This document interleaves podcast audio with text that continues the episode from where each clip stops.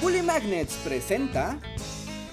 Durante el año de 1835, el estado de Zacatecas se declaró rebelde a la autoridad de la República Centralista y se levantó en armas. Fue entonces que el comandante Antonio López de Santana fue llamado por el Congreso para encabezar al ejército de la República para aplacar la rebelión. En su camino, el comandante llegó a la ciudad zacatecana de Aguascalientes. Allí fue recibido con honores y se enteró de los atropellos que el gobierno de Zacatecas causaba a la pequeña ciudad. Más tarde, el presidente fue el invitado de honor en la casa del regente. Allí en un momento de privacidad, la esposa del gobernante, la señora María Luisa Fernández Villa, le propuso a Santana una idea. Aguascalientes puede ser un pueblo independiente. Eh, ¿de qué está hablando? En este pueblo haríamos cualquier sacrificio para lograrlo. ¿De veras? ¿Hasta el sacrificio? Hasta el sacrificio.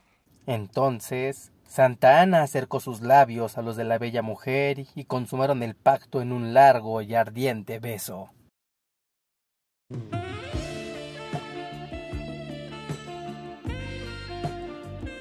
El presidente cumplió su palabra y días más tarde derrotó al ejército de Zacatecas. Meses más tarde, ya de vuelta en la Ciudad de México, Santa Ana decretó Aguascalientes como un estado independiente y nombró al esposo de la señora María Luisa Fernández como primer gobernador del estado. Sí. Fin. Eso es todo. No amigos, esa no es toda la historia. Y ni siquiera es la historia correcta de cómo se fundó el estado de Aguascalientes, pero es una leyenda muy popular que incluso ha trascendido al escudo de armas del estado. ¿Lo ven? Allí están los labios de la leyenda junto a las cadenas rotas que representan la libertad del Estado.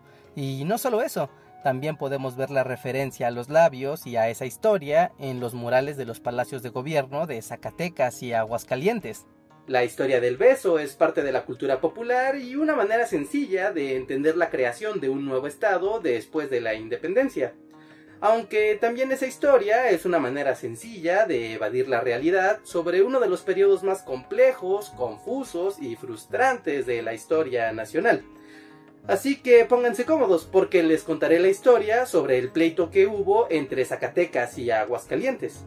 Nuestra historia comienza en 1786 con la modificación del territorio de la Nueva España debido a las reformas borbónicas en ese entonces se decidió que el reino de Nueva Galicia fuera dividido en dos, en la Intendencia de Guadalajara y en la de Zacatecas.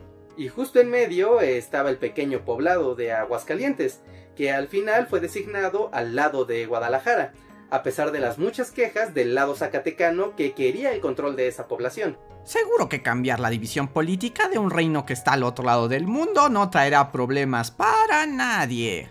Obviamente hubo problemas y reclamaciones, pues Aguascalientes proveía de alimentos y materias primas a Zacatecas, que luchó en los tribunales por recuperar el control de esa población, lo cual logró 30 años más tarde, el tiempo suficiente como para que la gente de Aguascalientes ya no estuviera muy contenta con el cambio. Sí, ya decídanse. Las cosas se mantuvieron en calma durante años, e incluso se mantuvieron en orden tras la consumación de la independencia de México en 1821. Para ese entonces, la relación entre Aguascalientes y su capital, Zacatecas, era fructífera y muy provechosa. Cuando se creó la Primera República en 1825, Zacatecas se convirtió en uno de los estados más ricos del país, y Aguascalientes fue ascendida al estatus de ciudad. Allí se le colocaron sus primeras banquetas, se creó el gran mercado del Parián y se fundó la Gran Feria del Comercio, la cual se sigue celebrando hasta nuestros días bajo el nombre de la Feria de San Marcos. Eran días felices en una feliz ciudad. La República Federal se desmembró poco a poco y para 1835 se creó la primera República Central a pesar de la renuencia de varios de los estados. Uno de ellos fue Zacatecas, que no estaba dispuesto a ceder su ejército al gobierno central ni a subordinarse ciegamente a la voluntad del presidente. Pero la decisión ya estaba tomada, y el Congreso autorizó al presidente Santana para someter al Estado rebelde proporcionándole un ejército de 3.000 tropas. Y bueno, fue en esa campaña que el presidente y sus tropas se adentraron en el territorio aparentemente enemigo de Aguascalientes, pero en vez de recibirlos con resistencia, los recibieron con halagos y buenos tratos, tal como en la leyenda del beso de hace rato. Aunque con una diferencia, pues en vez de los pobres aldeanos, la amable comitiva y la seductora dama, se encontraban también los representantes de los poderes de facto de la adinerada ciudad. Así es, como la iglesia. Los comerciantes. También los hacendados. Y, vamos, a defender, nuestros intereses a toda costa. Así fue que el 11 de mayo de 1835 Santana derrotó al ejército de Zacatecas, y en los días siguientes se presentó una campaña de destrucción y saqueo por parte de los hombres del presidente en todo el estado y daba la casualidad que la única ciudad con los recursos y la capacidad para defenderse se hacía totalmente indiferente ante la situación. Al volver a la capital, el Congreso modificó la Constitución, disolvió los congresos estatales y los gobernadores quedaron sometidos al poder del presidente. Asimismo, el 23 de mayo se decretó a Aguascalientes como territorio y al año siguiente como uno de los nuevos departamentos de la República Central. ¡Sí! ¡Vamos! Este episodio marcó una profunda rivalidad entre Zacatecas y Aguascalientes, cosa que se acentuaría aún más por cuestiones ideológicas irreconciliables. Por ejemplo, Zacatecas era federalista, anticlerical, y deseaba cambiar la relación que había entre la Iglesia y el gobierno.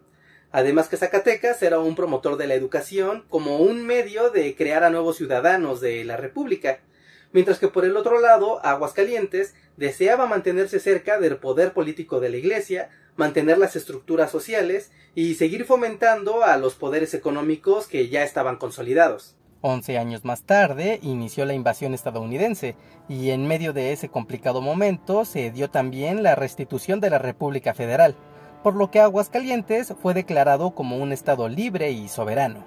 Pero la guerra siguió su curso, y en 1846 México perdió la mitad de su territorio, por lo que hubo que reformar la constitución para establecer los nuevos límites de la nación, y de paso aprovechar para borrar a Aguascalientes de la lista de los estados.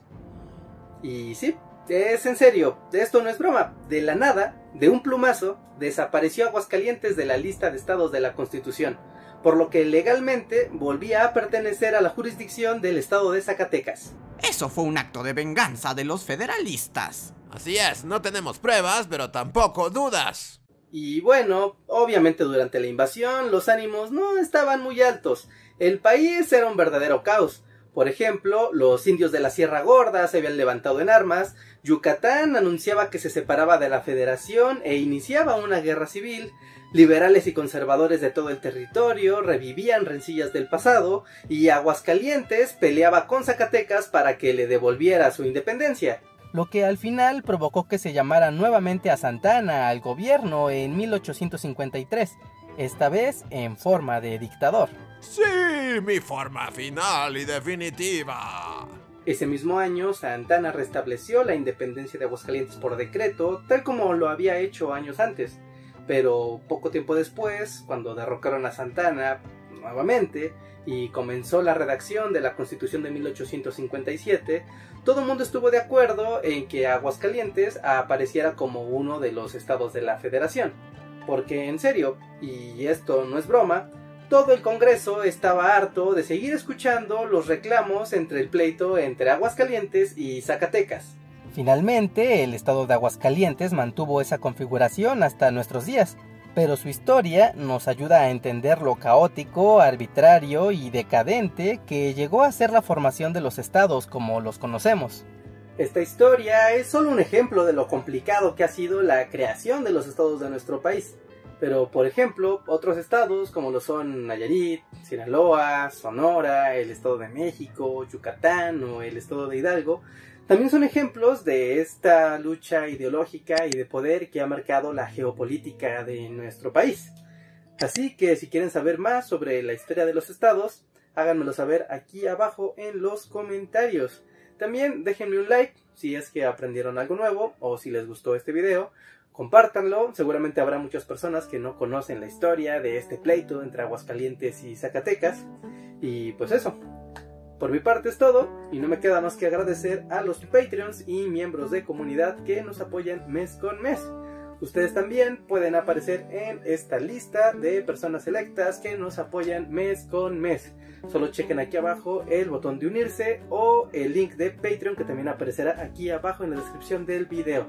Además les dará acceso a algunos beneficios como el feed de comunidad, stickers y algunas transmisiones en vivo. Además aquí abajo en la descripción del video tenemos muchos más links de cosas que les gustarán como nuestro Spotify, nuestro iTunes, nuestro podcast, nuestras redes sociales y muchas cosas más. Ahora sí amigos, por mi parte es todo. Yo soy Reinhardt y nos vemos hasta la próxima. Bye.